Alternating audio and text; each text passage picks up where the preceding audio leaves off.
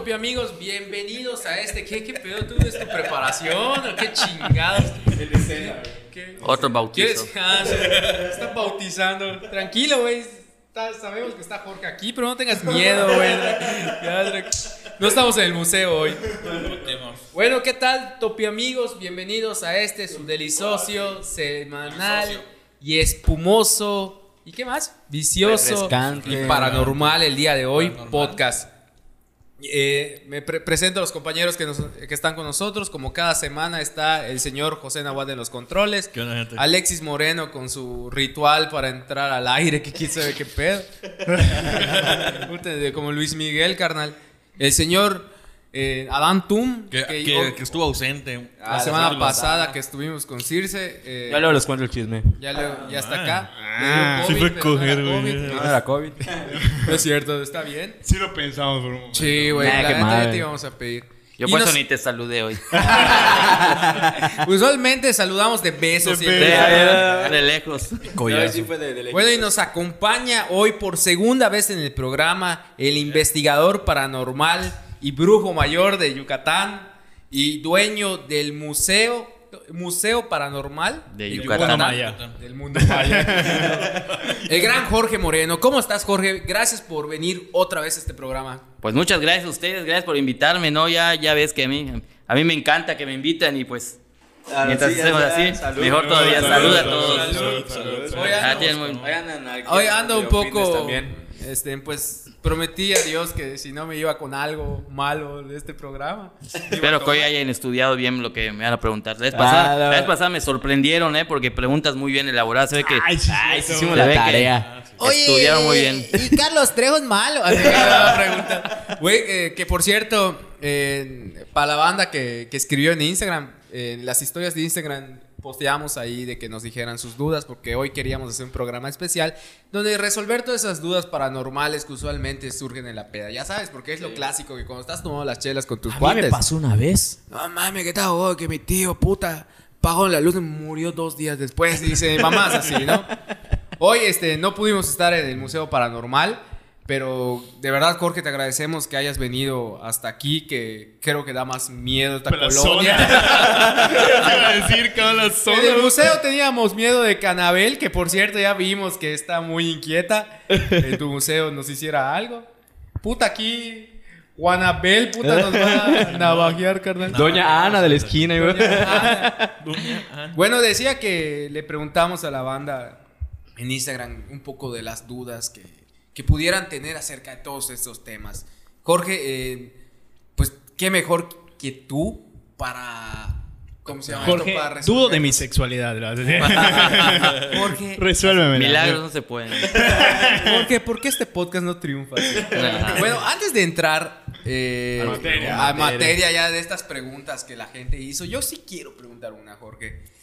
Y no sé qué, qué tan fidedigno pueda hacer esta pregunta, si me puedo arrepentir. Pero toda la vida hemos escuchado historias de pacto con el diablo, ¿no? Que puta, que Sotanito se hizo un pacto con el diablo y le Cantantes famosos y gente que según hace pactos para Sí. tener, tener éxito. Sí, una, por ejemplo... creo Ahora que- nos surge hacer uno con el. Es lo- diablo, eso es lo tener que éxito, iba, eso es lo que cabrón. iba. ¿Te sabes algún ritual para que esta madre jale? Hacemos alguna quelarra ahorita. ¿Quién sacrificamos?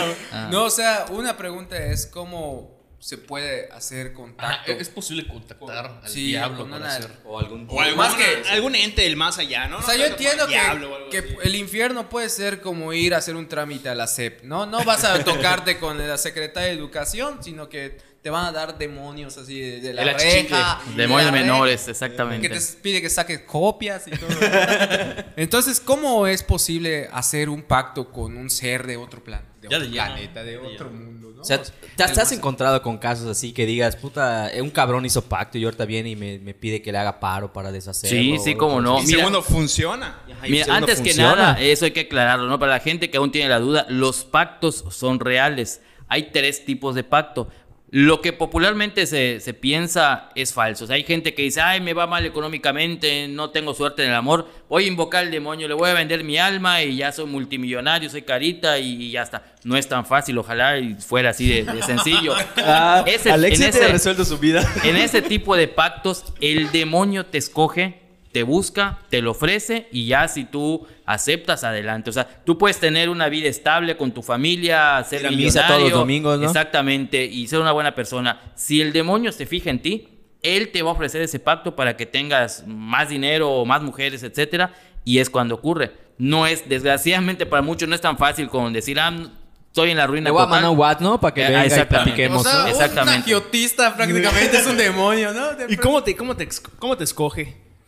Pues hay, hay varias señales. En primer lugar, hay gente que por eso a veces lo confunde incluso con esquizofrenia, porque lo primero que ocurre es que del lado derecho en tu oído te empieza a hablar, te empieza a decir cosas y tú miras a ver y no ves a nadie, y luego lo ves de frente. La- el famoso olor a azufre que muchos dicen que sale en las películas, sí es real, empieza a sentir el olor a az- azufre. Claro, hay gente que ni idea tiene cómo huele el azufre, solamente dicen como que huele raro, y así se va dando hasta que de pronto a través de un espejo se te manifiesta. eh, casi como un monstruo prácticamente, y si logras eh, evitar el shock emocional es cuando ya te ofrece, te dice y, y te dice, ¿sabes qué? Me voy a llevar tu alma, pero cuando después de te- determinado tiempo, Bueno. te da incluso una cantidad de, de años. Lo importante es que sigan oliendo, ¿no? Porque si ya no dueles ni más, ahora sí vete al médico, cabrón. Sí, sí, sí, sí. Lo si oyen esa voz a la derecha o ven a un cabrón en el espejo y no sienten olor a azufre, es hora, amigos, que Y que vayan al médico primero. y cierren 40 días.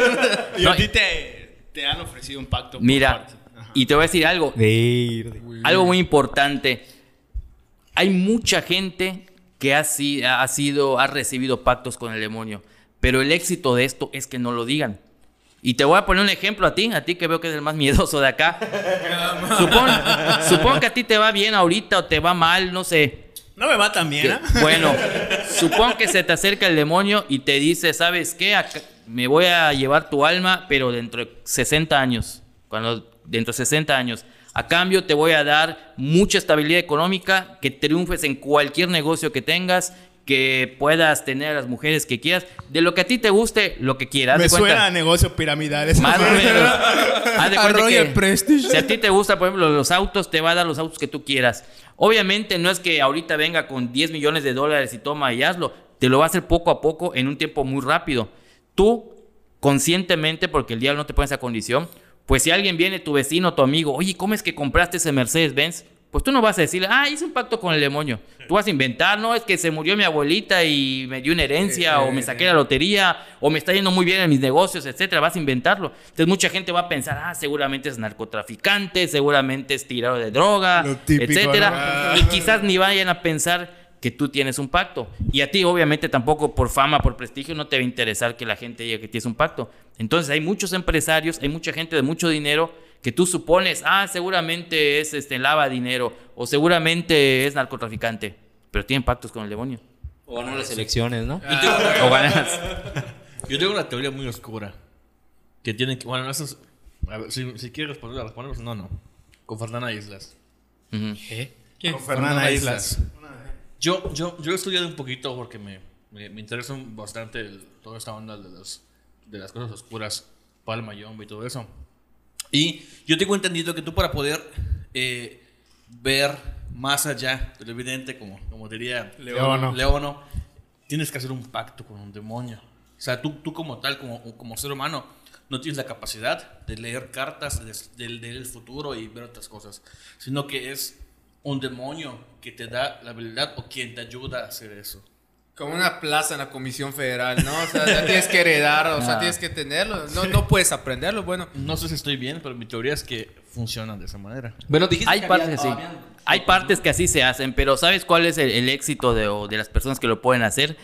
Son hechiceros que ya fallecieron, ya sea de magia negra o de magia blanca, que contactan a la persona que puede ver espíritus y le ofrecen ayudarlo en los trabajos. No es que uno de plano lo haga. Digo, cuando a mí me dicen, por ejemplo, oye, haz un trabajo de para una velación o para magia blanca o para ayudar a algo, por un amuleto o algo. No es que yo lo haya nacido, o sea, lo haya estudiado con libros. Bueno, una parte de la teoría es muy importante, pero los espíritus de maestros que ya fallecieron son los que hacen todo el trabajo. O sea, tú, tú cargas con, con eso, básicamente. O sea, o sea, Exactamente. hacer el trabajo. Recuerdan que la vez pasada no me quedó como hablamos de que habían 19 maestros conmigo. Sí, sí, sí, sí, bueno, sí, pues sí. a esos, a ellos son los que lo, lo hacen realmente. Cabrón. Oye, pero también hablabas que, bueno, nos dijiste que había tres formas de, de hacer un pacto, ¿no? Hablaste del primero que es te seleccionan y cuáles son los Es el pacto dos? total. Hay otro, por ejemplo, que se hablaba mu- mucho hace, hace algunos años. ¿Han escuchado de Juan Tul, el brujo, el, Sí, el sí, demonio sí, de sí, los toros? sí, sí. Antiguamente, ahorita pues no creo que tanto. Había muchos capataces de haciendas que querían, eh, por ejemplo, dominar al ganado y hacían pactos con el demonio para que sean los mejores y no les quiten el trabajo. Los toreros, se dice, no sé si hasta la fecha se haga,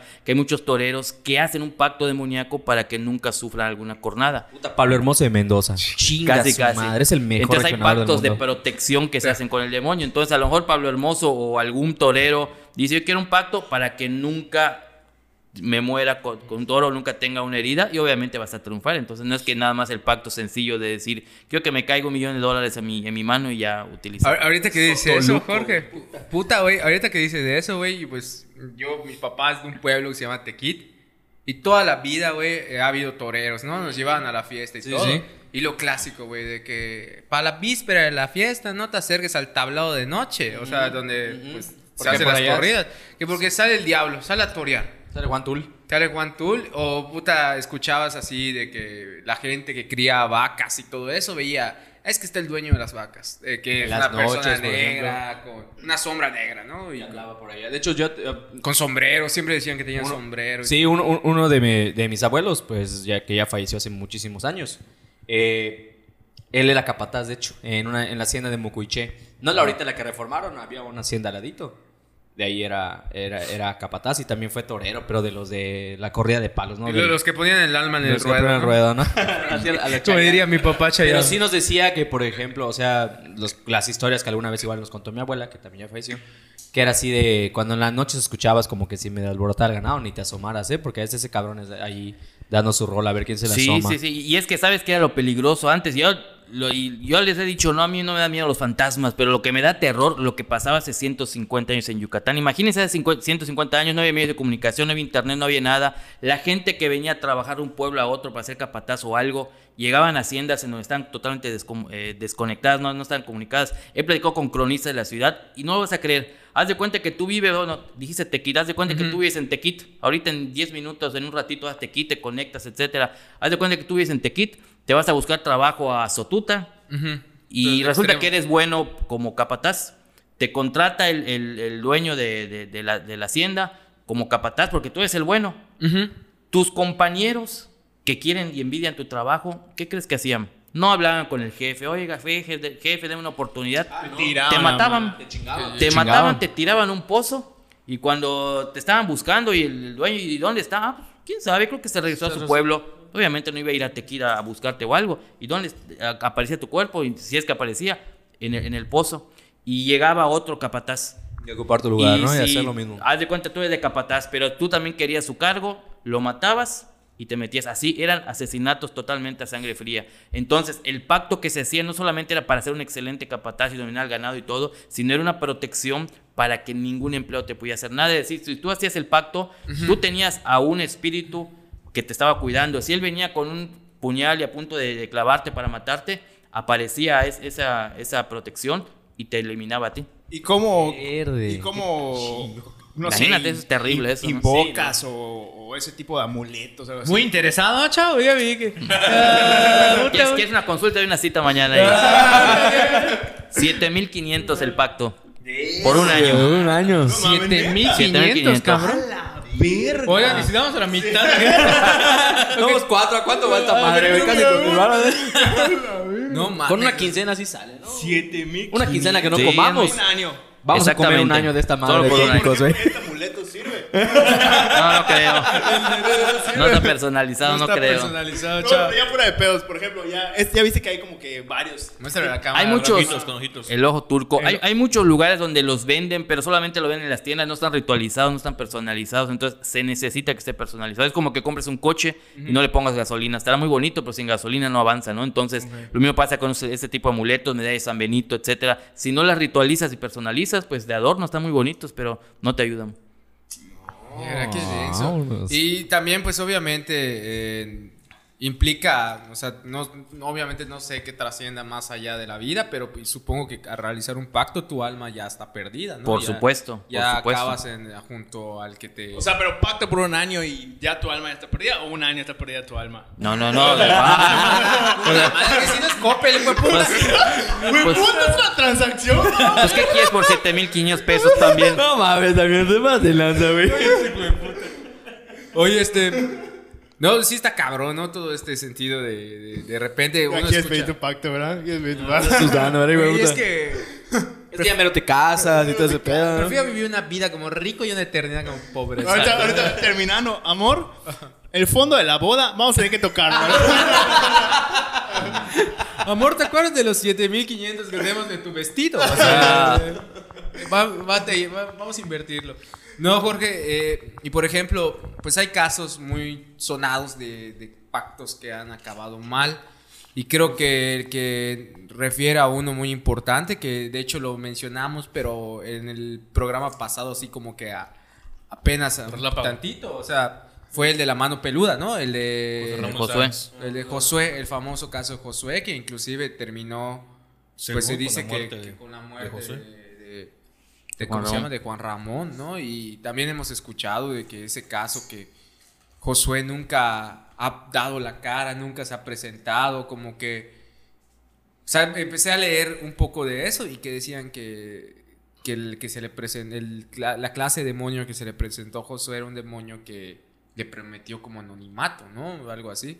Para poner a la banda en contexto que si han vivido una piedra durante todo este tiempo y no se enteraron de este caso, es que Josué era un señor que, que pues vendió, hizo un pacto de estos asesinando a su abuelita y pues Contó su historia en un programa de radio que se llamaba La Mano Peluda. Y, Eh, ajá, y en plena transmisión, que, que era conducido por Sí. el difunto Juan Ramón Sáez, que decía, aquí se respira el miedo. Entonces, eh, pues en plena transmisión se le manifestó el- este espíritu, demonio, no sé qué sea, y pues valió madres, ¿no? Eh, Mi teoría es que cuando hicieron la entrevista en medio del lago, Josué le transfirió este, o, o pagó con la vida de, de Ramón Sáenz. es, o sea, Ahí, en, siempre, lo, lo que iba a preguntar casualmente, ¿no? Ya conocemos ese caso popular. ¿Todos los pactos con algún espíritu terminan mal? O sea, Con alguna entidad eso. O, alguna o entidad. pueden, o pueden romperse. Pues no se pueden romper y terminan mal dependiendo de la persona. Por ejemplo, en el caso de, de Josué, el pacto que él agarró era de que le daba muchísimo dinero el demonio, pero no lo podía gastar en otra persona, solamente en él. Haz de cuenta que en ese entonces, no me acuerdo muy bien, pero por darte una cantidad de cuenta, el demonio te ponía, te aparecía en, en- en tu casa 10 mil pesos todos los días. Y la, tenías dos condiciones. Tenías que gastar todo ese dinero el siguiente día y no podías prestar, ni invitar, ni comprarle nada a nadie. O sea, en ti lo, podías, lo tenías que gastar. Y si tenías algún pariente o algún amigo o algo que tenía una necesidad y ve que tú pues, te está yendo muy bien y todo, tú no podías dar ni un peso de ese dinero. Entonces eso pues se vuelve un infierno en, en la persona, ¿no? Porque pues tú dices, pues ¿para qué quiero gastarme yo todo? Voy a ir al cine, ¿no? Al VIP, pero pues yo solo, pues, ¿de qué, ¿para qué quieres ir solo, no? Por a menos que seas regio, porque puta, ahí sí, dale, sin pedos de la fama de esos güeyes. Eso te voy a empezar a aplicar. de Como me, me presta tu tarjeta. Te voy a decir, mira, carnal, no puedo. es un pacto de- ¿Te acuerdas ese día que fue Jo- Jorge Moreno al programa, güey? 7500 pesos que dijo Jorge. Bueno, ya vimos que no es buena idea hacer un pacto con, el, con el diablo para que el podcast pensando. triunfe. Eso ya lo he pensado. es mejor sí- con magia blanca. ¿Cómo es? Magia ¿Sí te han blanca. contactado? ¿Y, y cómo funcionan estos de los de magia blanca? Bueno, O sea, sí funcionan. Respondiendo a tus preguntas, sí me han contactado, conozco a personas, evidentemente no se trata de exhibirlos. Digo, Sí, sí, sí, si tú, sí, por sí, ejemplo, tuvieras un pacto y te hicieron muy bien, pues tampoco decía, ah, miren, él, él hizo un pacto, ¿no? Pues como que no. Este, Pelos perfectos. Dos brilloso. acá, acá hay dos detalles que la gente a veces no sabe. La magia negra, cuando tú aplicas magia negra, cuando tú vas con un hechicero de magia negra para hacer algo, lo que nunca te dice el hechicero es que esa magia se revierte tarde o temprano y te va mal. Si tú vas con un hechicero para perjudicar a, a tu vecino porque te cae mal, aunque el vecino nunca se entere, dentro de determinado tiempo, el embrujo que tú, que tú hiciste se te va a revertir. Nunca te lo dice el hechizo de magia negra porque obviamente pues, tú ya no regresas y ya no, le haces el- no te hace el trabajo, ¿no? A, a través de la magia blanca también te puede ir muy bien. ¿Por qué? Porque creo que lo comentamos en el programa pasado. La hay más de 100 tipos diferentes de brujería en Yucatán. Más de 40 son contagiosos. Si tú de repente tienes una te checan y tienes un embrujo, lo primero que piensas que es que alguien por envidia, por un pleito, algo te hizo Sí, algo. sí, sí. Pero muchas veces lo cargas hasta en la calle, hasta estás en el cine, te sientas junto a alguien, aunque no lo hables porque no lo conoces, pero cargas parte de esa energía negativa si no tienes una protección. ¿Qué es lo que pasa? Que si usas amuletos de protección y amuletos para traer la buena suerte, pues te va a ir bien. Entonces es mejor de esa forma porque es una forma limpia, segura y no tienes ninguna consecuencia negativa. A ver si mandas a puta a trabajar esa madre, de puta, que nos traiga buena suerte al siquiera, ¿no? Sí, ¿verdad, cabrón? Verga.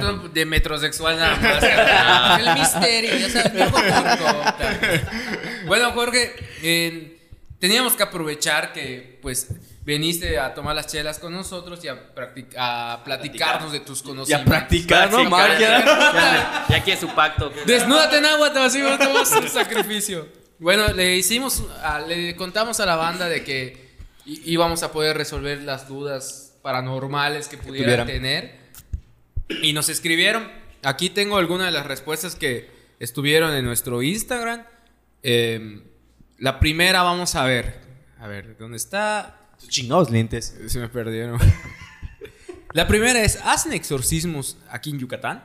Por supuesto, por supuesto que hace. No solamente, mucha gente piensa que solo la iglesia católica lo puede hacer los sacerdotes, pero por darles un dato, una vez, ha- hace varios años en Querétaro sacaron una estadística que normalmente no dan las estadísticas, eh, se hacían más de 3.000 exorcismos al mes.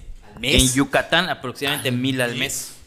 Pero esos Puta. tipos de, de exorcismos, ¿cómo, cómo Más? O sea, ¿están exorcismos autorizados que pruebas de COVID. O también por, por brujos. ¿Sabes qué pasa? Que hay mucha burocracia para que el Vaticano te autorice un exorcismo. O sea, si, si tú te estás muriendo y tienes una posesión real, de aquí a que lo ve el sacerdote y vaya y habla al arquidiócesis, No luego vaya a México, copias, ¿sabes? luego Ay. vayas al Vaticano, a veces estar seis meses en una autorización. A lo mejor seis meses tú ya, ya te moriste. Pues como ¿no? una operación en el IMSS. casi, Peor cabrón. que eso. Entonces hay grupos, hay agrupaciones tanto de otras religiones como gente laica o que no pertenece a alguna iglesia que hace los exorcismos. ¿Por qué se piensa que no hay? Porque pues no es algo que tú presumas, ¿no? Si a lo mejor aquí en tu colonia, sí, claro. en tu casa la vecina ya tuvo una posesión, pero cuando la ves, hola vecina, ¿cómo está? Muy bien, ¿y qué novedad? Ah, pues me hicieron un exorcismo ayer. Ah, qué bien, ¿y cómo le fue? Nadie lo dice. Es tabú, entonces Sí, sí, sí, se claro. da la idea de que no, no, aquí no pasa nada, no creo que haya. Y ¿no? es que Entonces, creo que conforme han pasado los años, bueno, desde siempre, ¿no? O sea, de- desde siempre hay como también hay, ha habido una devoción muy grande a, a- a la fe, ya sea cristiana, católica.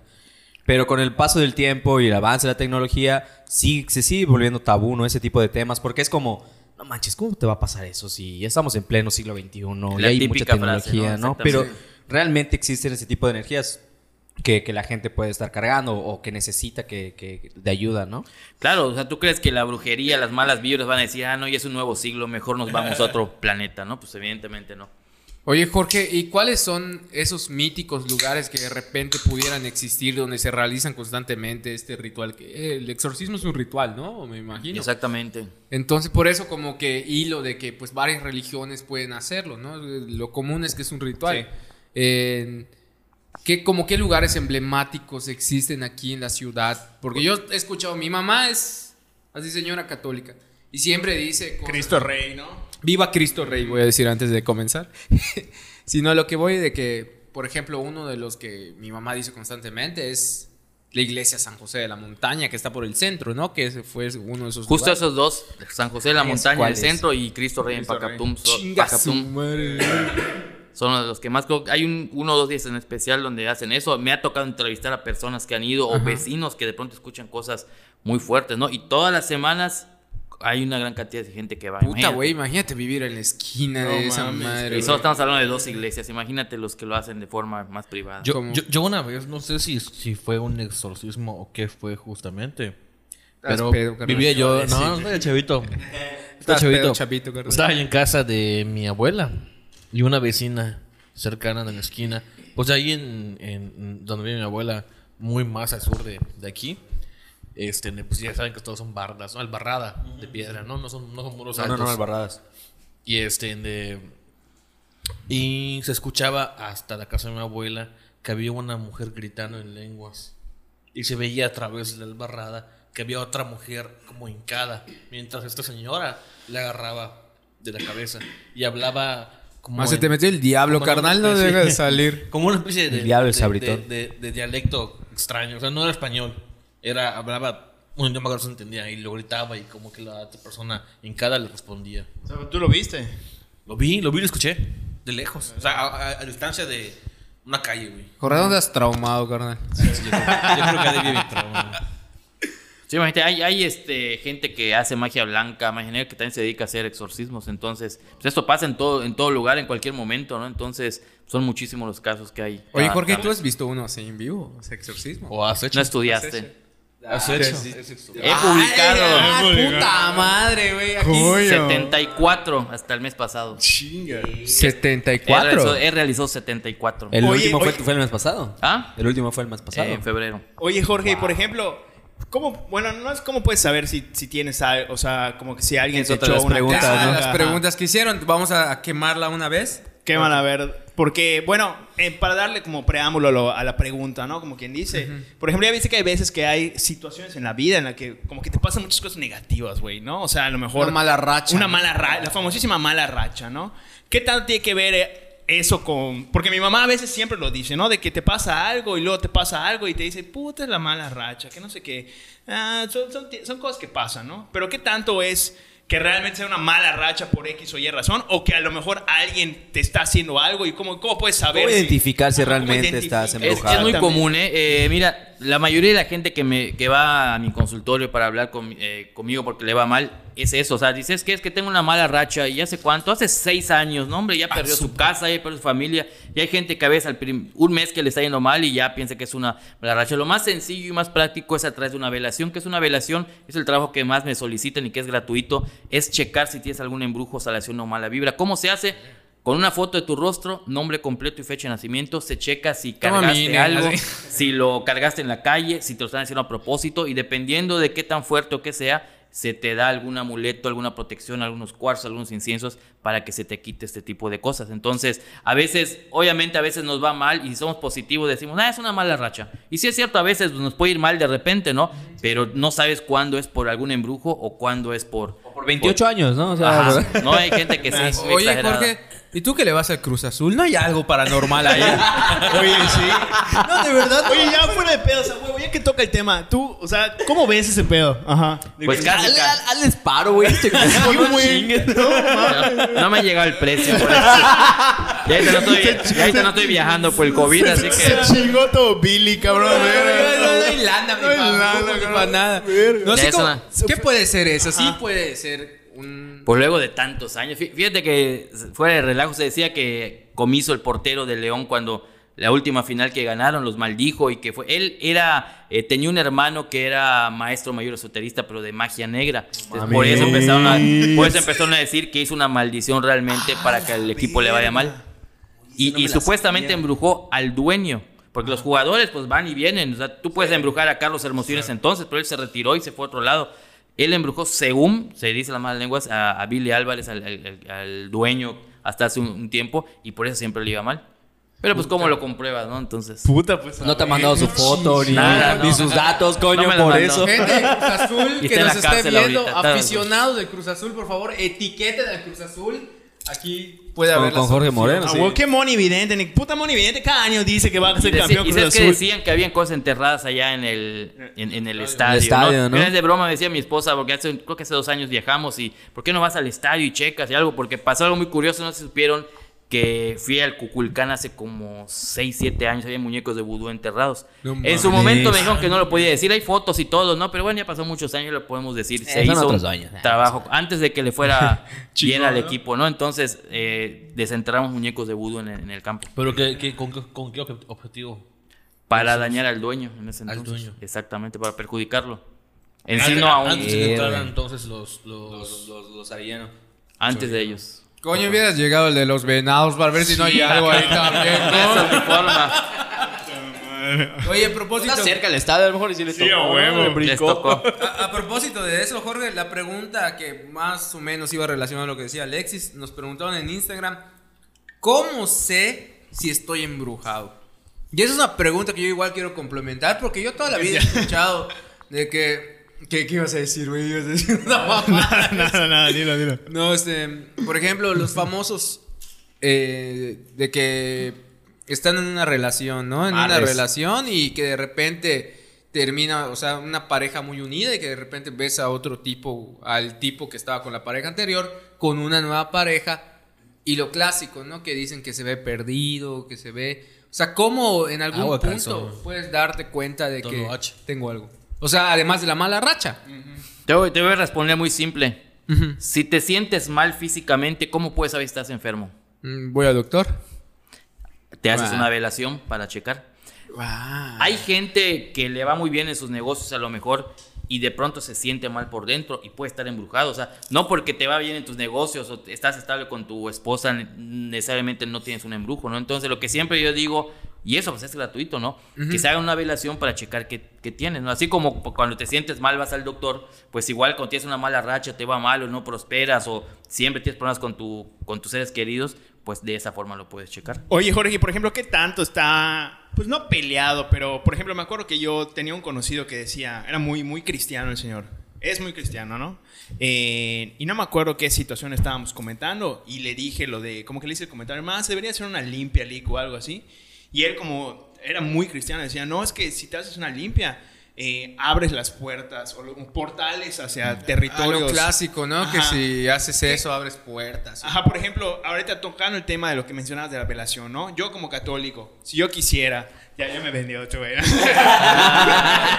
yo quisiera ir contigo y decirte, ¿sabes qué, Jorge? Pues me interesa una velación porque pues quiero saber por qué no soy millonario todavía, ¿no? Entonces, eh, pero... por- mi podcast. Ajá, ¿por qué no jale el podcast? Por ejemplo, pues, ¿qué tanto yo como católico eso infringir- infringiría en mi, en mi religión? O si habría algún choque, o, o sea... No hay ningún problema, ¿eh? Des- y mira, yo soy católico, bueno, me bautizaron, etcétera. Nunca voy a misa, solo con 15 años o bodas, la verdad. Pero el hecho de que el, el hecho de que seas católico no tiene absolutamente nada que ver con que te puedan hacer una violación. Obviamente la iglesia desgraciadamente es muy cerrada y te prohíbe muchas cosas. Los preservativos. La iglesia prohíbe los preservativos. ¿Acaso si tú usas preservativos? mal, está mal. Casi, casi ya te excomulgan, ¿no? Entonces, con, con él, es, lo, es lo mismo, ¿no? Entonces tú puedes, siendo católico, puedes checar si es un embrujo, una salvación. Hay gente que a veces me va a ver y sí tiene ese temor. Es que yo soy católico y me dijeron que qué tal si es malo o algo así. claro. Pero no tiene nada de malo, no está, no está peleado con la religión. Como una señora una vez me dijo, Dios dice, ayúdate que yo te ayudaré. Tú puedes ser católico, si sientes que te está yendo mal, pues si hay alguien que te puede ayudar a través de magia blanca, no es magia negra. Lo que sí estaría más prohibido, obviamente, es la magia negra, ¿no? Pero a través de magia blanca, yo creo que no. Si Sí, estás es- ayudando a alguien, no tiene nada de malo. Sí, tipo, puta, Alexis le va a la América, ¿no? Yo Sí, le voy a Chivas puta y nos llevamos bien, o sea, no pasa nada. Yo no creo en nada de eso porque le voy a Pumas, carnal. Yo, yo me rico por la ciencia. Oye, Jorge. Más eh, somos los cuatro grandes acá. sí. Ah, Oye, de Los verdad. cuatro grandes. Es verdad, ¿no? yo no me había dado cuenta esa madre. Solo nada más, que sepa la madre. Vamos, que- le va. ¿A le va? A Tigres le va, que le va. A, Maz- a Mazatlán. Mazatlán, puta. Que le van de recodo. A los leones. A. Oye, Jorge, otra de las preguntas, hablando ya de embrujos y cosas así, nos preguntan en Instagram. Que por qué no? De hecho, nos etiquetaron con el logo de Canasim, con el. no sé por qué. La pregunta es: ¿Cuál es el municipio con más historias paranormales en Yucatán? O que te ha tocado cubrir. Quizás por el tamaño Mérida. Mérida. Sin duda alguna. Hay el estereotipo de que no, en Mérida no, porque es ciudad. En los pueblitos, en los municipios, pero no. En Mérida, en cada colonia prácticamente, en los suburbios, en los barrios, hay una gran cantidad de historias. De hecho, mi más reciente libro que se llamó Mitos y Leyendas del Mayab era, es el primero que, que saco en cuanto a leyendas mayas, porque los siete anteriores habían sido de investigaciones paranormales.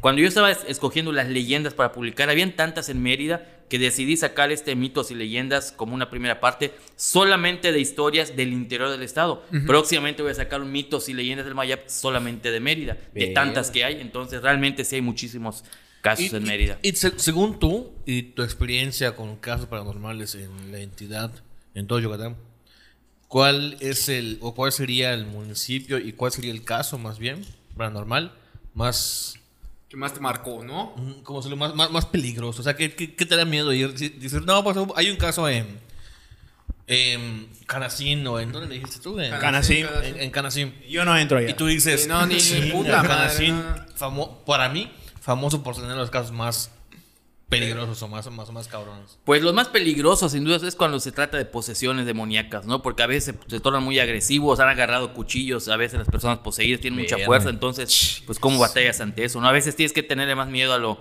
a lo real, a lo tangible, ¿no? Imagínate una persona poseída que agarra un cuchillo y estás tú solo frente a, frente a ella, ¿no? Eso pues, da más miedo que ver un Claro, y fantasma, la ¿no? fuerza que tiene en esos momentos. descomunal. Exactamente. ¿Y hay algún, por ejemplo, eh, com- complementando la pregunta de Nahuatl, ¿hay algún municipio o lugar aquí en Mérida donde digas, puta, esa madre, cada miércoles hay exorcismo? O sea, como que...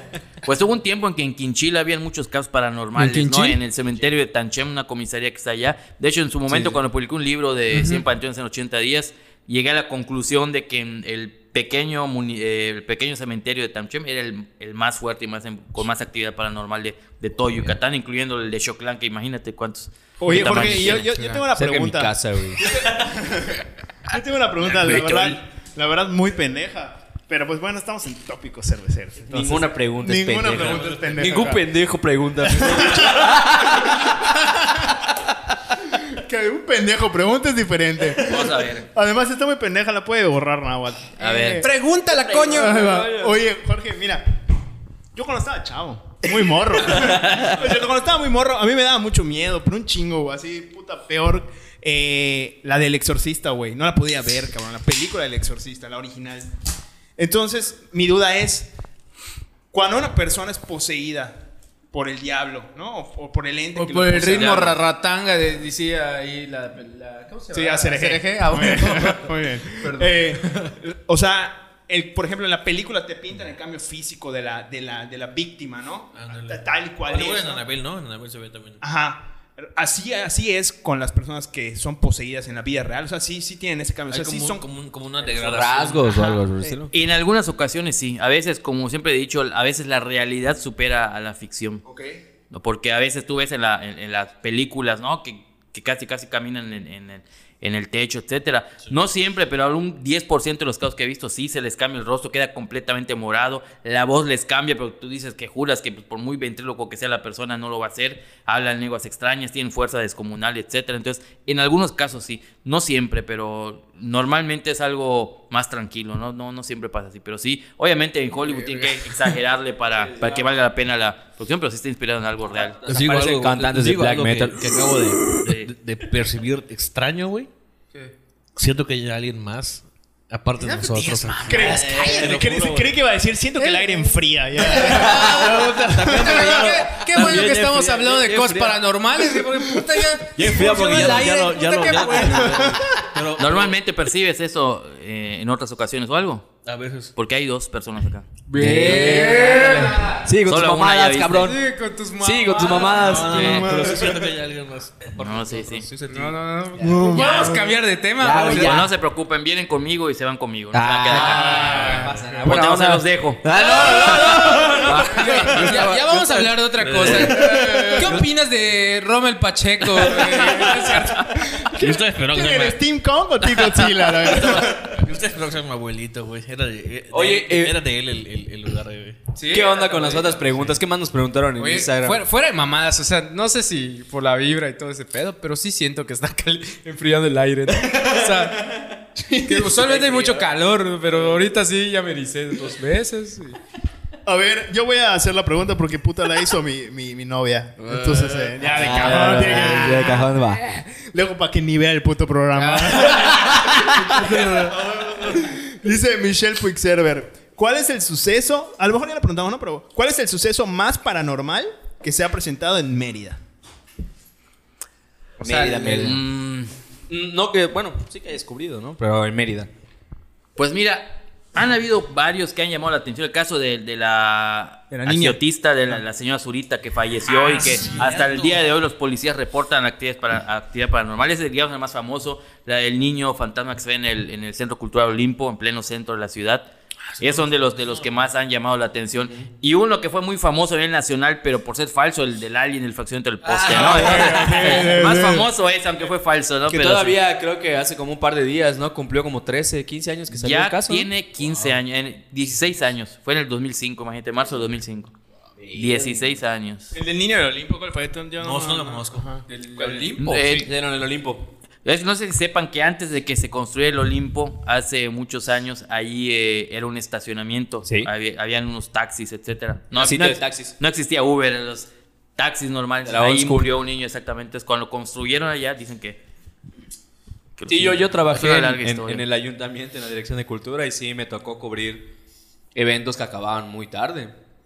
Y sí me decían de... Muchos "Ah, casos. Ahuecando el ala porque luego se ves al chavito corriendo aquí en el patio central del, del Olimpo. O también eh, me tocó, eh, por cuestiones de trabajo, tomar fotos en la parte de arriba del Olimpo también.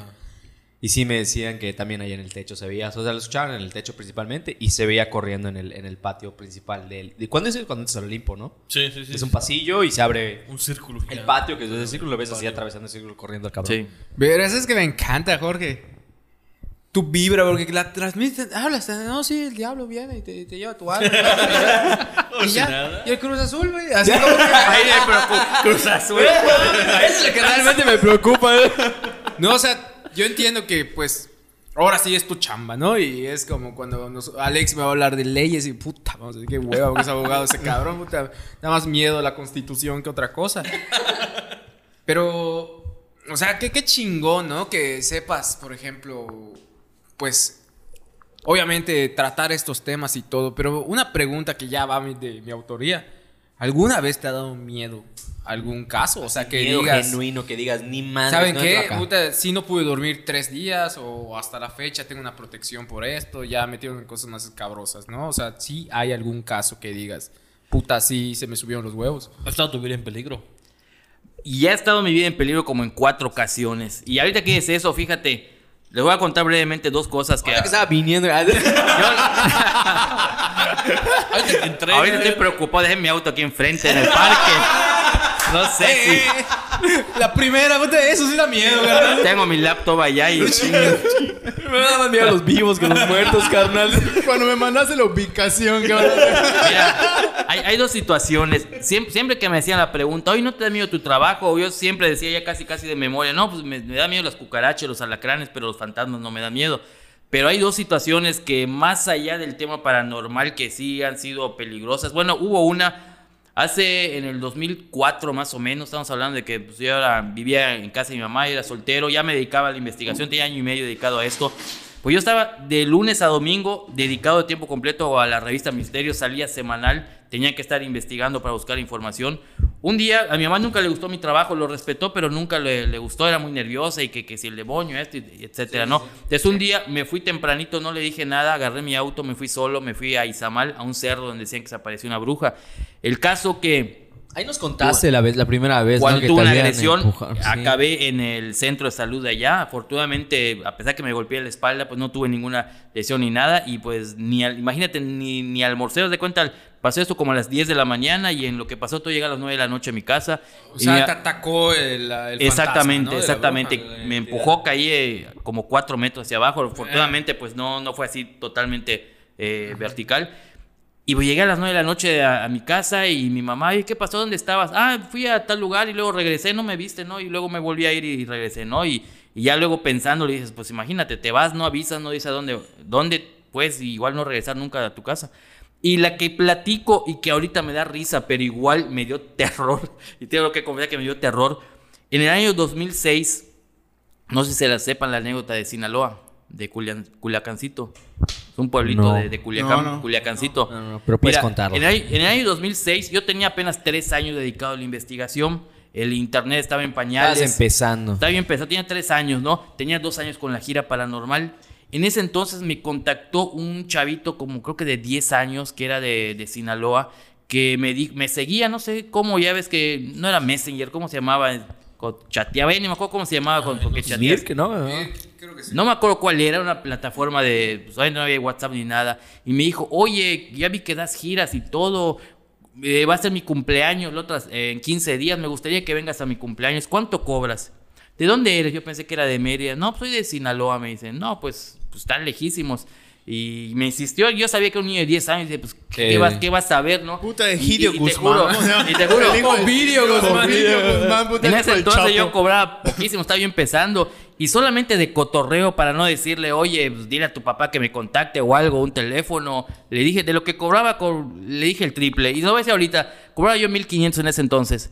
Es que cuesta 4500, así con ganas de que jamás De me de llames, Que ¿no? desista, ¿no? Y de pronto recibo una llamada telefónica, me pidió mi teléfono, el lunes recibo una llamada telefónica pidiéndome mi número de cuenta. Resulta que me la doy, me dijo que era el papá del niño y todo, y que ese su acento es medio raro y, y pues ya está comprometido, ¿no? Porque me dijo, es que te pago los 4.500 y quiero que vengas a dar la conferencia. Yo, ching, ¿y cómo lo, lo niego? ¿Qué, qué hago? ¿Cómo me salgo de eso? Me hubiese dicho más. No solamente, no solamente me depositó el costo de la conferencia, sino que me mandó boletos de avión Mérida, México, sin, eh, Culiacán. Y yo, Más y fíjate, catering, la ingenuidad en ese sentido, yo estaba empezando porque pues cuando te vas a una gira, pues mínimo llevas un asistente, un ayudante, ¿Crees un que buen fan, acompañante, no? lo que Qué buen sea. fan. Y yo, ah, no, yo solo, ¿no? Y porque tenían proyector allá y todo, yo llevaba la computadora, el, el USB y todo, ¿no? El caso que me contratan y yo estoy así, caray, ¿en qué problema me metí esta? Te juro que pensé, me dio miedo, pensé pe- por la Narcos, distancia, por viajar y ir no solo pensar, te voy a de- devolver el dinero, ¿no? El caso que acepté, me fui, me fueron a buscar al, al aeropuerto eh, y casi como película, una camioneta negra, así bien padre, dos personas altas y todo. Armados y todo. No lo vas a creer. Ahí es, yo creo que sí, ahí te da risa, ¿no? Pero y es donde di- tú dices, pues sí te da miedo la situación. Me pusieron una tela en el rostro para que no viera. Me dijeron que, que no podía ver a dónde íbamos. Solo sentí que me estaba en un terreno de te- terracería como 20 minutos. Ya luego supe que era un pueblito que se llama Culiacancito. No Culiacán, que es la capital, sino Culiacancito. Llegamos a una casa muy padre, muy bonita y todo. Una fiesta infantil. Como 15 chamaquitos, imagínate. O sea, imagínate, investigó Jorge Moreno, como 15 chamaquitos de 10 años. Armando globos. así. El, pas- el pastel a un lado y todo, una pantalla pequeña, el proyector que ahí tenían y pues me mostré mis casos. Yo ya pues un poco más tranquilo que dije, bueno, si van a matarme no voy a dar mi conferencia, ¿no? Nos tomamos, cepillo en nos tomamos fotos. El, ca- el caso que yo... Yo di la conferencia, pues ya me habían pagado. Dije, pues, ¿qué más va a pasar? O sea, ya, ya me pagaron. Ni modo que, que ya me- terminó todo. Nos tomamos fotos. La hermanita que decía que en tres meses cumplía años, que quería también que vaya a su fiesta. Ah, sí, que ah, me, ah, me avisa, ¿no? Terminó todo. Me volvieron a llevar al aeropuerto el mismo día. Eh, la persona me dio las gracias y todo. Me quité. Regresé a Mérida a las 11 de la noche más o menos.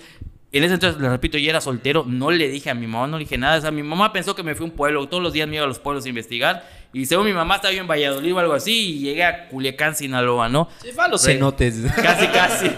Y ya con la emoción, la adrenalina, ya luego durmiendo, despierto el día siguiente y digo, no, pues, o sea, ¿qué, qué tontería está 20, haciendo ¿no? Jorge Moreno, ¿no? O sea, imagínate, por ir así nada más a ciegas, sin la experiencia de llevar a alguien o avisar o algo, pues ahí me llegué hasta allá. Nunca quise averiguar quiénes me contrataron, pero pues yo creo que desde que me hayan tapado, la, me habían puesto una venda, pues yo creo que, pues no era el Oye, dueño de Coppel, de Sinaloa, Qué cabrón, qué, qué cabrón, güey, que de todas las cosas que has vivido y que te han pasado, cabrón, o sea, con cuestiones paranormales y fuera de este mundo, lo que más miedo te has dado es algo de la realidad, güey. Muy, muy, muy real, ¿no? acabo de tener un déjà vu bien grueso, cabrón, con, con- con esta madre. güey. Ya tuvimos como 10 de Yabú.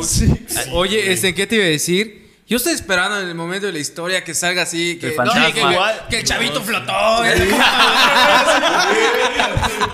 Y es que ese es el punto, ¿no? En el tema paranormal he visto más de 2000 investigaciones y no hay ninguna que me dé miedo. Yo, pues, con mucho respeto y me gusta y me emociono, pero de terror, pues eso, ¿no? En vez de que me. Chinga su madre. No, sí Dejen está allá cabrón. tirado. también, Cabrón, eso, no, güey, no, está tampoco.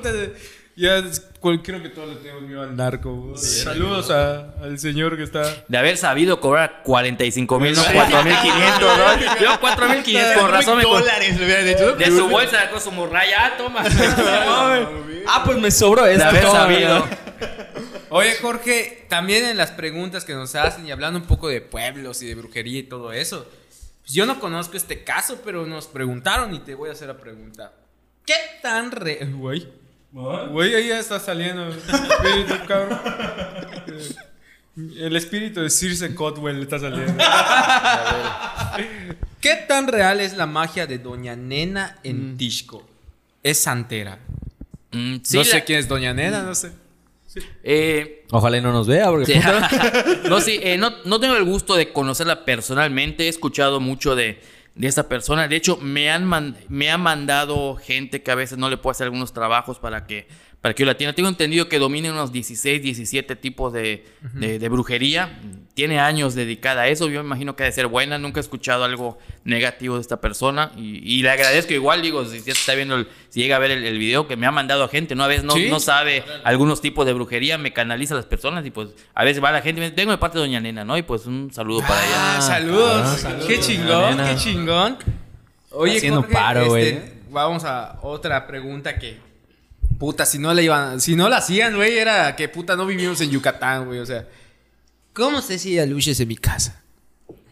Tenía que ser típica la, Sí, la pregunta, ¿no? Clásica, ¿no? puta, la Bill y Hollywood. Ah, Pero normalmente la gente piensa que hay luchas porque escuchan que los pistean, que les tiran piedritas, que se pierden las cosas. Eh, ¿Cuál es? Pero nada más es el vecino puerco, ¿no? Ah, O sea, a veces, ¿no? No, a veces son espíritus o fantasmas que, que hacen esto, ¿no? ¿Cómo lo puedes saber? Pon un poco de miel, un poco de briona, que es un una tipo escarcha color amarillo, ponlo en el patio de la casa, un poquito de agua. Y si de pronto desaparece, pues es muy probable, probable que, que- que sí sea. Porque ese tipo de escarcha, como tipo briona y la miel, ningún animal normalmente te, te la, te la agarra, la que está ritualizada. Es una forma efectiva para Oh. saberlo. Puta, pues lo voy a, anuncios sí lo voy a aprovechar porque hay un chingo de monte allá en, el- en la casa, güey. puta, aprovecha, güey, invoca a ver si hay algo. Oye, oye, Jorge, Una ya vez en mi casa desapareció una cajetilla, una cajetilla de cigarros. Y no volvió a aparecer. ¿Desapareció? Desapareció, güey. Estuvimos dos días buscándola, güey. En toda la casa y no la encontramos. ¡Ah, es COVID, papá! Mi hijo ya fumaba en la noche, ¿no? Puta, tu hijo sale a la madrugada a fumar sus toques. Oye, este, Jorge, una pregunta más. Y dice, ¿cuál es el lugar más embrujado de Mérida? La colonia Sarmiento. ¡Ah, su madre! ¿Dónde creció ese hueputa? Ahí está la clínica peninsular y el museo paranormal. ¿Qué colonia puede ¿Qué otra presumir colonia va a de ser dos así? lugares así? Vergel hay otro tipo de, de brujería, pero no, digamos que esa no. A ver, ¿cuál otra ¿Qué vas a pregunta güey? Vamos a ver por acá. Bueno, esta no sé si es un poco redundante, pero nos preguntaron, ¿a dónde Ah, voy claro. para que me hagan una limpia? Y aprovechen de dar Pues conmigo. tu- tu- Ahí está, aprovecha tu... efectivo. 110 tipos de protecciones, no ¿Cómo, cualquiera. cómo- cómo te, te puede contactar la gente para eso? Claro, eh, las consultas son gratuitas, ¿no? Eh, dependiendo de lo que necesiten. Eh, pues ahí en el Museo Paranormal eh, pueden pedir una cita, la tenemos con, con- con cita. Independientemente del museo, que son los recorridos, ahí tengo mi consultorio, mi oficina, y ahí se les da una asesoría gratuita para ver qué, qué necesitas, una limpia, una protección, un amuleto, lo, lo que ustedes gusten. Ahí está, ya sabe gente, pueden acudir con Jorge Moreno si sienten que algo raro está en sus vidas. Si les han jalado los pies Si han también. jalado ¿no? los pies en la noche o no sé, algo que se le pierde la cajetilla. Que, que se vas como decía, porque este cabrón tenía un video de extra normal en YouTube que ¿cómo era? se, se va y bien, aparece y bien embarazada. ¿Cómo era? ¿Cómo era? ¿Cómo era? Si se va tu vieja y aparece embarazada a los, a los nueve meses. ¿no? El chamán. Jorge, pues podríamos estar haciendo un chingo de preguntas más, ¿no? Pero, Pero no las mandaron. En parte, no- en parte. No tenemos puta el público que queremos. No es cierto, Jorge. Eh, yo quería preguntarte algo que pues toda la vida, ¿no? Desde chavitos hemos sabido de ese lugar para la gente que nos ve de fuera, que sí, hay como tres personas que nos ven de fuera. Eh, la famosísima hacienda de Cholul. ¿De verdad? ¿Cholul? Sí, en Cholul. Sí, es Cholul. es Cholul. En camino a Silpach, ¿no? Ah, sí. Por ahí es el caso de mi hermano al lado, había un local.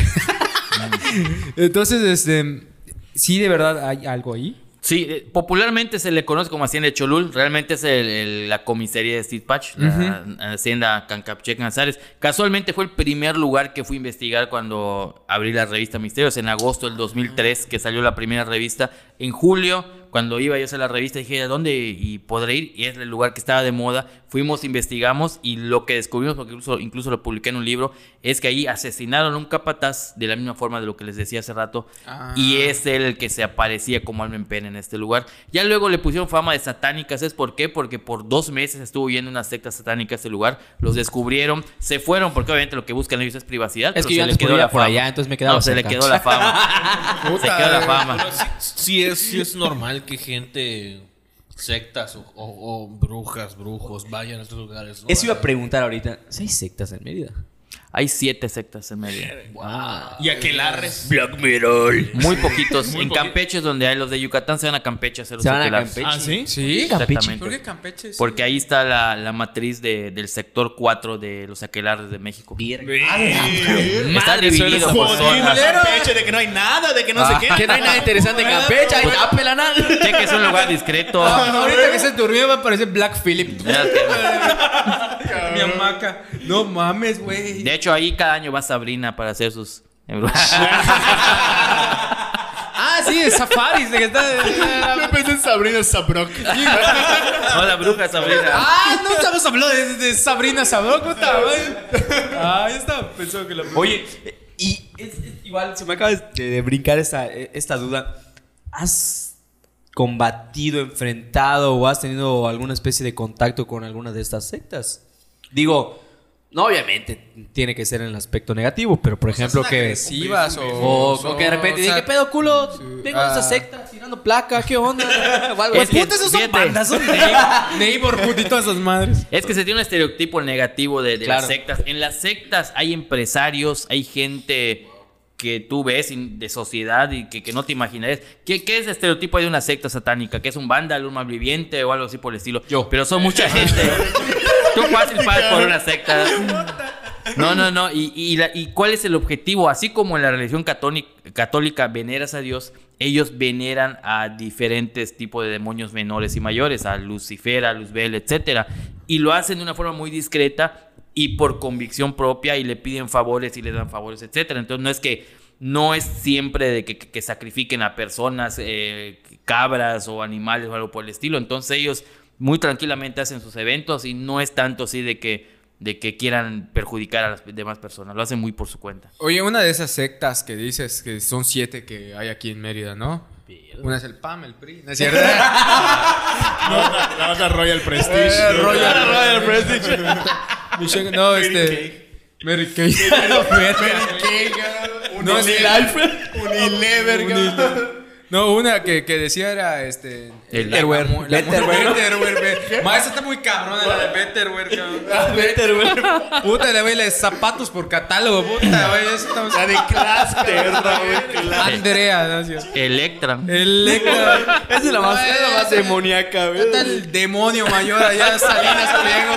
Mira, güey, los Pagas porque pagas. Puta, los Royal Prestige sí parecen secta, cabrón. La neta, fuera de Les inyectan algo para que sean felices, güey. Ah, Aquí feliz, cocinando. ¿Cómo no se me pega el arroz? No les abran las puertas, no les abran las puertas, por favor, es el diablo que va a entrar. No, este, Jorge, eh, ¿qué, qué? Ya se me fue. Sus mamás. Una de esas sectas es la de la, de la muerte, ¿no? De la Santa Muerte, que veo que cada vez Los toma... santeros, ¿no? No, no, no, de, la, de que veneran a la, a la figura de la muerte, ¿no? Y veo que cada vez va en- más en crecimiento aquí en Mérida Sí, y más Ahí es especi- Pablo Chical, en el cementerio de Ahí se arma de repente el, el- el desfile de la de Santa Muerte. Sí, sí, sí, eso es a lo mí- que iba. A mí una vez yo estaba llevando a un chavo en- por un trámite. en- para- o sea, por un trámite. Y vio que yo tenía así como un rosario en, mi- en mi carro y todo estaba al lado de mí el chavo. La verdad el chavo se veía así medio, medio dañado, güey, así todo el pedo. Y casi ni platiqué con él, pero así como que me dice, oye, es que tú veneras a, a ese, ¿verdad? Y yo, sí, güey. ¿por qué le- sí, sí, sí, ¿por qué? Tu Es que- es puta. Señor. Escuchan así de eso. ¡Te llevo! Así, no, no, es que yo, pues yo soy de la otra, me dice. Ah, ok, le dije, Pero eso "Está está, bien". mal- eso está mal, ¿no? O ¿Cómo sea, que de la el- otra? el- O sea, No, me dijo, el- no, es que yo, yo, yo venero, yo venero a la otra, me dijo. Pues no quiso andar más, cabrón, pues qué mal le voy a, A decir. Vishnu güey. le hubieras Ah. dicho. El otro Bueno, Vishnu. pero puedes volver a repetir la pregunta. Sí, eh, a lo que voy, eh, va, va creciendo cada vez más. Y como dice Nahuatl, de que pues este, se realizan desfiles precisamente el Día de Muertos. Que más que desfiles es una peregrinación, Una peregrinación. ¿no? Como a cualquier santo. Es el aniversario católica. que hacen cada año, la Este, celebración. Una de esas iglesias, eh, una de esas sectas me imagino que es esa, ¿no? Que es, va, va en crecimiento y todo eso. Eh, ¿Está relacionado algo de lo paranormal con esta veneración a la muerte? Por ejemplo, yo conocía a una vecina que tenía un bar que la llamaba la niña, ¿no? La, la la Mm. niña blanca, no sé cómo le decían. Sí, sí. Y le- inclusive le compraba manzanas y todo. La verdad, yo siento que, pues, en cuestión de creencias, cada quien es libre de creer lo que quiera, siempre y cuando no dañe a alguien, ¿no? Y entonces, Como la Biblia de Anton LaVey, haz lo que quieras, será tu única ley. Siempre y cuando no, no, no afectes a terceros. ah, huevo. La Biblia satánica, coño. Ah, ok, carnal. Puta, está subido de su Black Phillip, cabrón. Puta, va. transformó. No, es que, la eh, no, chela. es que la, la- Biblia satánica ap- apela más a la razón humana y ahí la primera regla es haz lo que quieras, será tu única ley, pero hay como un paréntesis, un asterisco que dice sin dañar a terceros. Mm, Tú tienes cara de eso. Sí, este es cara de. Anton LaVey es una verga, güey. Este es cara que vas a la cabaña del diablo. Chica cantina, güey. No, Jorge, a lo que voy. O sea, tal vez sea una pregunta de 10 pendejada, minutos, güey. Este. Sí, hay una relación entre lo paranormal y este culto a la muerte. Bueno, sí, está relacionado, solo que antes te voy a hacer una pequeña corrección. Hay siete sectas satánicas. Ah, satánicas. la Santa Muerte no está relacionada con el demonio. Es una secta que venera a la muerte, a la Santa Muerte. ¿Qué O sea, fue lo que me dijo a mí el chavo? los, que satanistas muerte, o los satánicos o las sectas satánicas veneran al demonio, al diablo. O sea, hay siete sectas satánicas más de- las sectas que hay. Más. Y de hecho, los que veneran a la Santa Muerte la llaman religión. Digo, es a gusto de cada Ah, quien. ok, Para la sí. Santa Muerte, eh, debido a que son tantos los seguidores, al menos en México, que ya lo llaman como una religión. Entonces, eh, los de la Santa Muerte son independiente, punto de aparte de los de satanistas. De hecho, el, el chavo ese que les conté sí era la Santa Muerte porque tenía un tatuaje. Y él fue que Que, me que cabe "No, recalcar que no, que pues según en palabras de gente que venera a la muerte, pues no es nada malo, es nada más una veneración a, pues, a la muerte como tal, ¿no? Y sí, sí, sí, se le llega a pedir cosas a cambio de, de otras cosas, pero no es, no es como que hagan sacrificios humanos o de animales. Sí, no o sé. sea, de- en esa religión no hay como que esa. Se tiene el práctica. estereotipo. de devoción, ¿no? Ajá, se tiene el estereotipo de que tienes que sacrificar a alguien o algo, pero no, pues no es, no es algo así. Y así lo manejan ellos, así como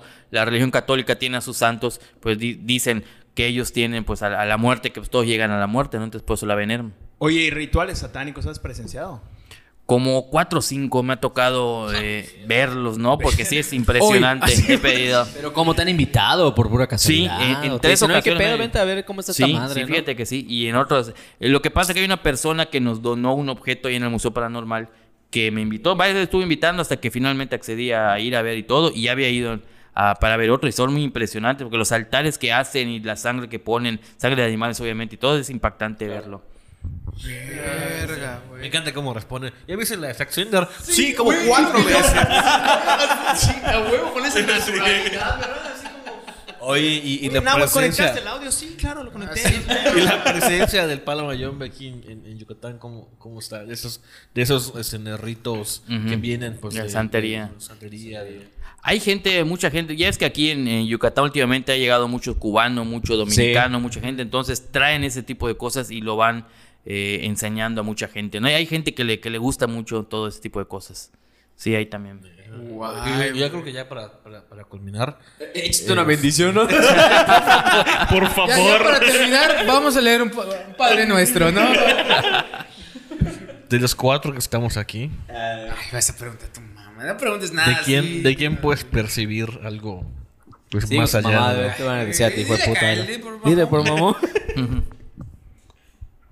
mamón. ¿Pueden seguir la pregunta? No, sí, no, sí, sí, sí, sí, sí, sí, claro que sí, fue en serio. ¿Qué, qué digo? ¿De quién puedes percibir qué? Pues algo, algo paranormal, algo más allá. ¿Quieren, quieren, quieren que responda? Sí, güey. Sí, sí, sí, sí. Hay tres cosas que se puede analizar de cada persona así a simple vista. Porque les decía que la velación es un procedimiento por el cual traes una foto, nombre, fecha de nacimiento, lleva medio día más o menos checarlo y todo. Sí. A simple vista se puede notar la mala vibra, se puede notar, bueno, en mi caso puedo ver si tiene alguna persona fallecida cerca de ustedes. Y bueno, en este caso, la mala vibra muchos lo confunden. ¿Qué es la mala vibra? Muchos piensan que, haz de cuenta, te veo feo Mala y tú, onda. lo Ah, primero ya, que, ya, sí. tú lo primero que La dices, mala- la "Ah, mala onda". le caigo mal a Jorge, me Sí, está echando sí. mala vibra. La mala vibra se contagia de forma natural y lo carga cualquier persona. Si tú fuiste a una, a una tienda aquí enfrente a comprar un refresco o las Y cervezas, si la señor. persona ajá, tiene mala vibra, aunque te atienda bien y sonriendo, Con el tú cambio de- cargas, de- de- esa mala, cargas esa mala vibra y lo, lo cargas a simple, vista, a, a simple vista. ¿Y eso en qué te perjudica? Supongamos que tú eres vendedor de casa en casa. Tú ahorita puedes estar de buen humor y con la mejor vibra para tratar de ir a vender, pero si tienes esa mala vibra, cada vez que vayas a cada casa, solamente con verte, se van a cerrar y ni te van a comprar nada. Eh, ya tengo ollas, eches el carnal. y todo. ¿No les ha pasado que a veces están en la calle, ven una persona y solamente de verlo les cae mal? Sí, Es de, la lanzar un mala- es la mala vibra y a lo mejor esa persona realmente es buena gente, amable, honesta y todo, pero tú ya la catalogaste. Como Fer cuando viene, ¿no? Ah, huevo. no, porque él lo, Por él- ejemplo. No, porque lo dice, no, me encanta hacer pelanague, no sé qué, en mi cara y la chingada. Y, por el y para eso sí los amuletos y las protecciones. Por el contrario, no les ha tocado que ven una persona y solamente de ver, ay puta, soy buena gente esta persona. Como chino, Y a lo mejor es una hija de la chingada, pero Ah, chino, ¿no? eso se logra con amuletos y con cuarzos, exactamente.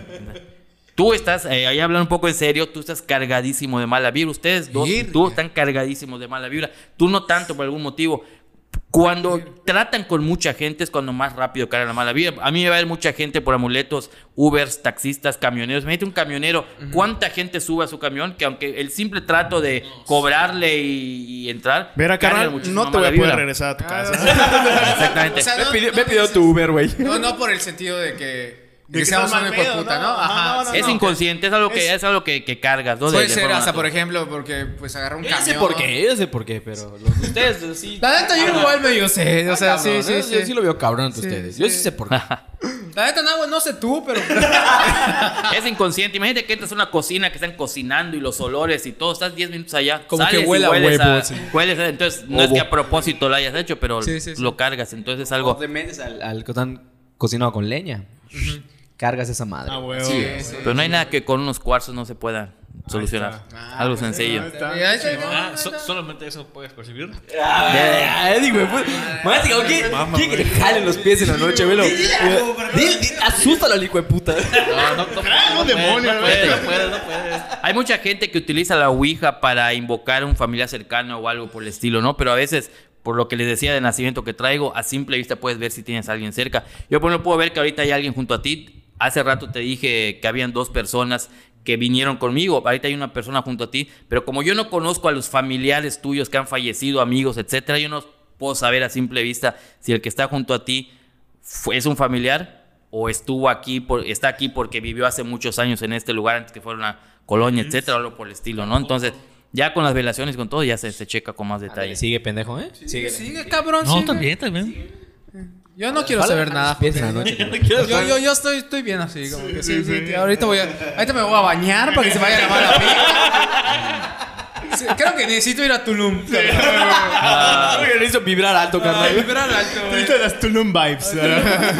Cuando regrese te veo, Jorge, así. Sí tiene mala vibra ahora, le voy Ándale. Es cierto, Jorge. Jorge, eh, muchas gracias por estar aquí. De verdad, siempre es un placer tenerte. Por eso te invitamos por segunda vez al programa. La primera vez, eh, para la gente que... Sí. Ahí va tu pregunta, Sí, velo, no. ¿Cómo es la persona que te va a No, sí quiero preguntar. pero- Este, es, es, es la segunda, es la primera persona que repite. Sí. La primera persona... Bueno, la primera fue Fer.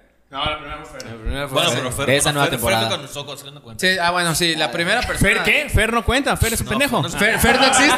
¿Qué dijiste sobre Fer? Así. No, Jorge, te decía que de verdad te agradecemos mucho. De verdad, siempre tener una plática contigo es muy interesante. y sobre todo con sí, unas sí, chelas.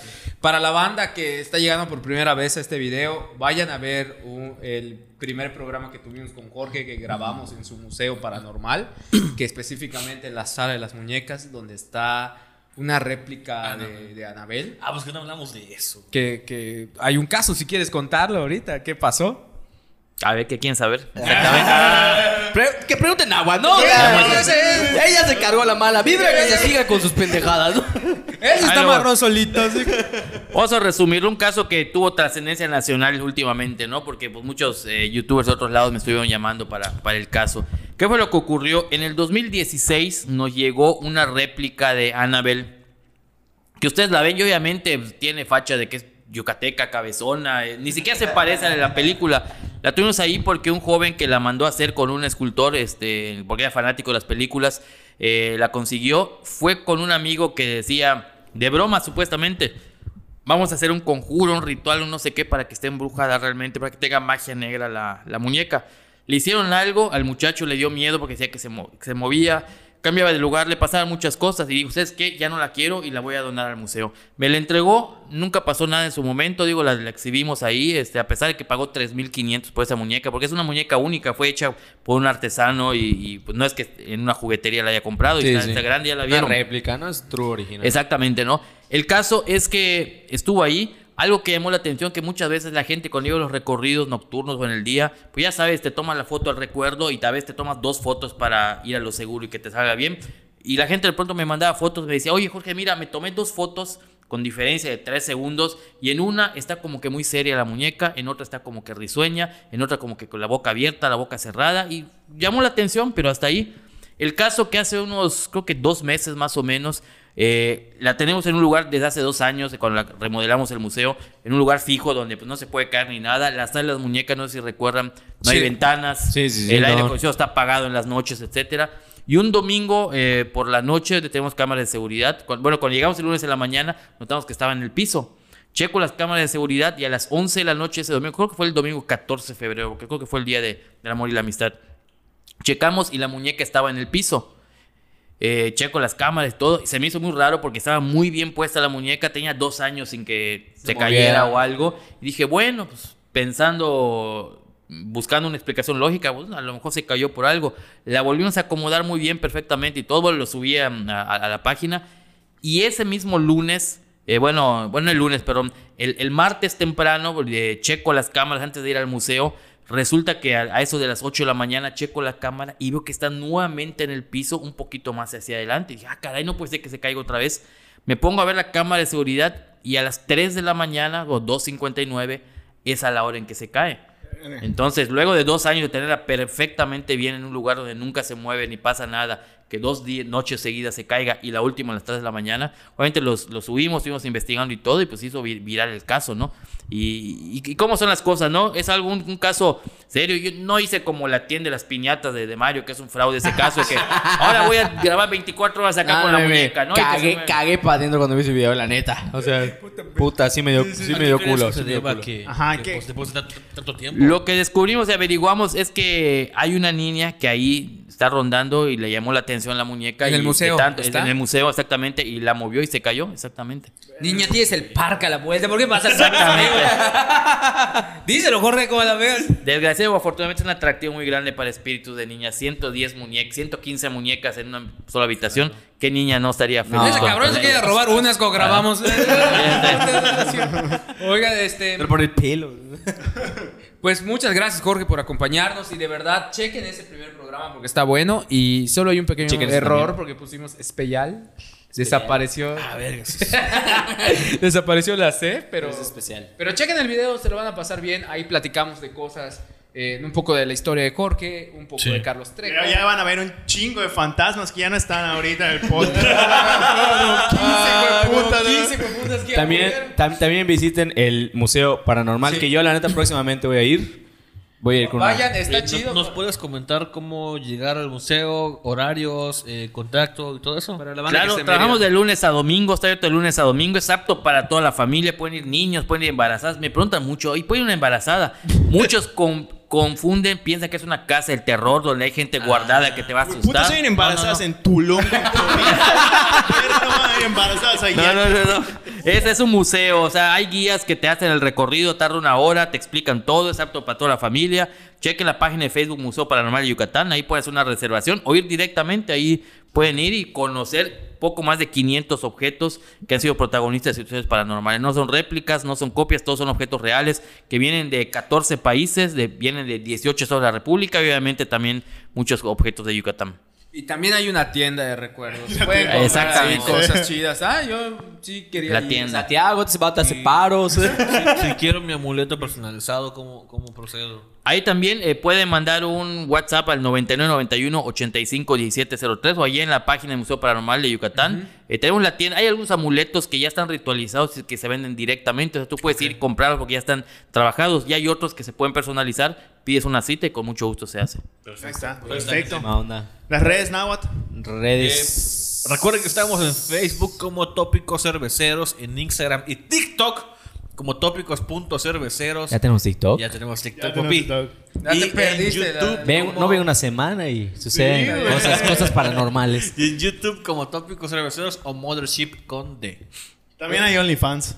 Ah, pero eso da- ah, de sí sí lo sé, güey. Oye, Sí, sí, sí, no sí, lo dudo, cabrón. Sí, la neta, güey. y Vamos, a explotarlo. Y recuerda antes de irnos que no hay nada más que nos dé miedo que no beber. Y pues nos vemos en el próximo programa, amigos. Ah, de- de por cierto, ah, tengo un saludo especial. Saludos a, a Monse Vázquez, te amo. Recuerden ahí, lo- por si suscribirse, no darle like y compartir y comentar. Te amo. Hubo un te amo. ¿Qué? Ya córtenle esa madre, güey. Como, como que de repente dice Jorge que desapareció tu mala vibra. Jorge, muchas, muchas gracias. Muchas gracias, Jorge. tanto, Nos vemos. Gracias, Jorge. Muchas gracias. mar. Buenísima onda. Saludos. Ustedes. El amarre.